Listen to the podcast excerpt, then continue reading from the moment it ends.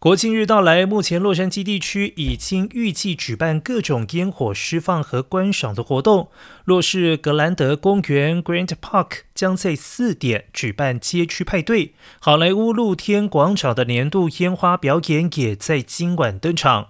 由洛市市府在汉森大坝举行的年度国庆烟火节，也将在当天下午的五点到晚上九点举行。现场有各式美食餐车以及现场音乐助阵，空中并有无人机排出国庆灯光秀。